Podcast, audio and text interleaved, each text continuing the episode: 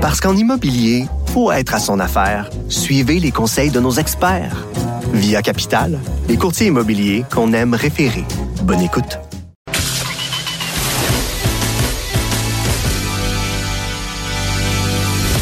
Elle a du mordant. Et aucun règlement municipal ne l'interdit.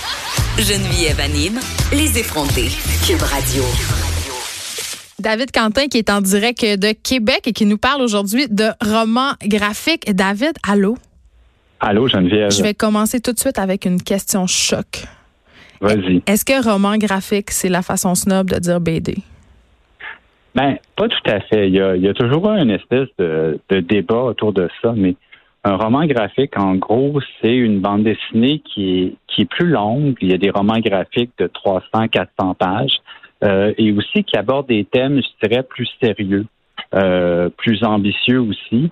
Euh, puis, même s'il y a du roman graphique jeunesse, habituellement, on utilise roman graphique pour désigner des livres qui s'adressent à un public plus adulte, même si c'est de la BD. OK, c'est ça, parce qu'il faut sortir de cette espèce d'idée préconçue-là, comme quoi, justement, le roman graphique, donc un livre avec des dessins, là, c'est forcément un livre destiné aux jeunes. Il y a des BD euh, qui sont vraiment seulement des livres pour adultes. Et tu nous parles de deux livres comme ça aujourd'hui, de deux livres qui sont pour adultes, je crois, hein? Oui, tout à fait. Euh, deux livres québécois, parce qu'à chaque semaine, quand je fais des choix pour l'émission, j'essaie toujours de trouver des livres qui cadrent bien avec ta personnalité, avec l'émission. Donc, euh, j'ai choisi deux femmes. Euh, et le premier, c'est un livre euh, de Julie Delporte qui s'appelle Moi aussi, je voulais l'emporter, qui est paru chez Pau un auteur qui fait de, l'excellent roman graphique. c'est paru en 2017. Et Julie Delporte, juste pour t'expliquer, c'est une Française, québécoise d'origine française qui est née en 83. Et dans ce livre-là, en fait, elle se pose la question, en fait, c'est un livre de, les deux livres, en fait, sont des prises de conscience. C'est quoi être une femme aujourd'hui, être une artiste? Et ça tente de vraiment mettre en contexte aujourd'hui ces, débats-là, sortir des clichés aussi. Donc, Julie, Julie Delporte qui se pose la question suivante. À quel âge ai-je commencé à me sentir flouée d'être une fille? Oui, parce qu'en fait, c'est qu'elle se demandait tout le temps, bon, le titre, ça, ça renvoie un peu à la règle comme quoi le masculin l'emporte toujours sur le féminin hmm. dans les règles de grand-mère. Et elle, à un moment donné, elle se dit, ben, pourquoi que les femmes sont toujours comme même laissées pour compte ou c'est difficile. Et c'est une prise de conscience féministe, mais aussi, c'est un livre qui est sous forme d'essai.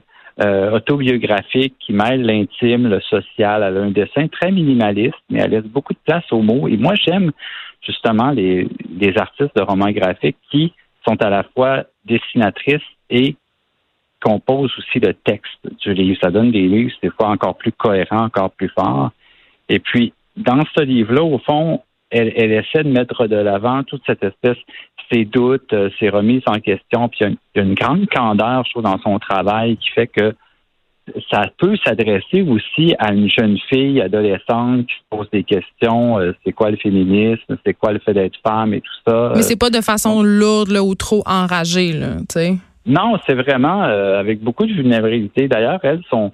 Le livre est parti de l'idée euh, parce qu'elle est inspirée d'une créatrice qui s'appelle Tove Jansson, qui est une créatrice de, livres jeunesse, de romans aussi, et, elle voulait un peu faire un livre sur elle, mais elle s'est rendue compte, j'aime mieux parler de mon parcours à moi, de, de, moi, ce que j'ai vécu. Puis c'est vraiment très accessible, c'est très beau. D'ailleurs, le livre est paru euh, l'an dernier en traduction anglaise chez Drawn Quarterly. Et il faut le dire, c'est très prestigieux parce que c'est une maison d'édition qui publie du roman graphique en anglais à l'international. Euh, donc, c'est vraiment une consécration pour ce livre-là. Et elle fait aussi de l'essai à côté de ça. Elle écrit aussi des textes de prose dans différentes revues.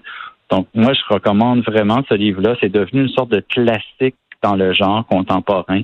Puis peut-être un, bon prétexte pour discuter justement. Tu dirais que c'est à partir de quel âge euh, pour les adolescents et les adolescentes? Parce que je voudrais pas cantonner ça seulement aux adolescentes. Les, garçons peuvent lire aussi ce genre de livre-là. Absolument. Absolument. Ben, à partir de, de 15-16 ans, je pense que c'est un livre qui est très accessible, mais qui est aussi pour les adultes. Donc, c'est vraiment, euh, mais c'est, moi, je trouve que c'est vraiment. Euh, c'est un bon achat. On peut tous se le passer dans la famille. fait que c'est bien. Absolument. Absolument. Puis ça suscite beaucoup de questions, ça, mais ça laisse beaucoup de place à la discussion. c'est ça que j'aime aussi dans ce livre-là. Et La vie d'artiste de Catherine Oslo qui est publié chez Mécanique Générale, celui-ci.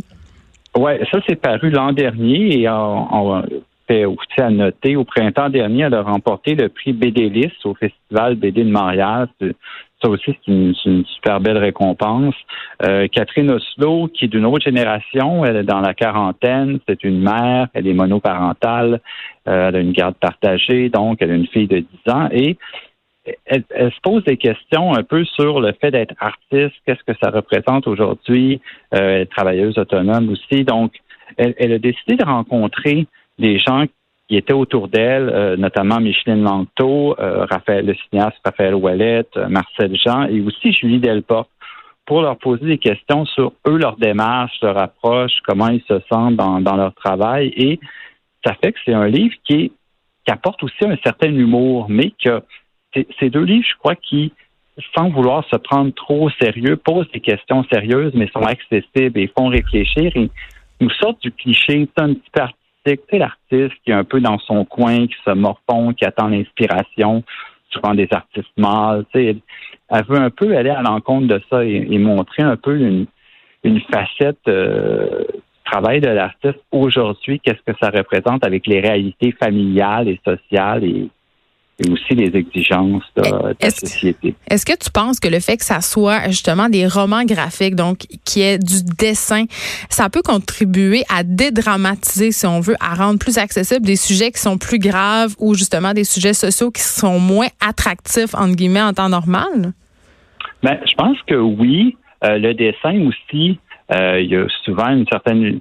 Il y a, il y a, il y a certains romans graphiques qui sont sous forme de reportage, par exemple, comme chez Guy Delisle, il le fait sous un tout autre ton. Ou qui fait comme une espèce de reporter de guerre euh, en BD. Oui, exactement. Alors que elle, c'est plus toujours autobiographique, euh, mais en même temps, euh, c'est ouvert sur l'autre,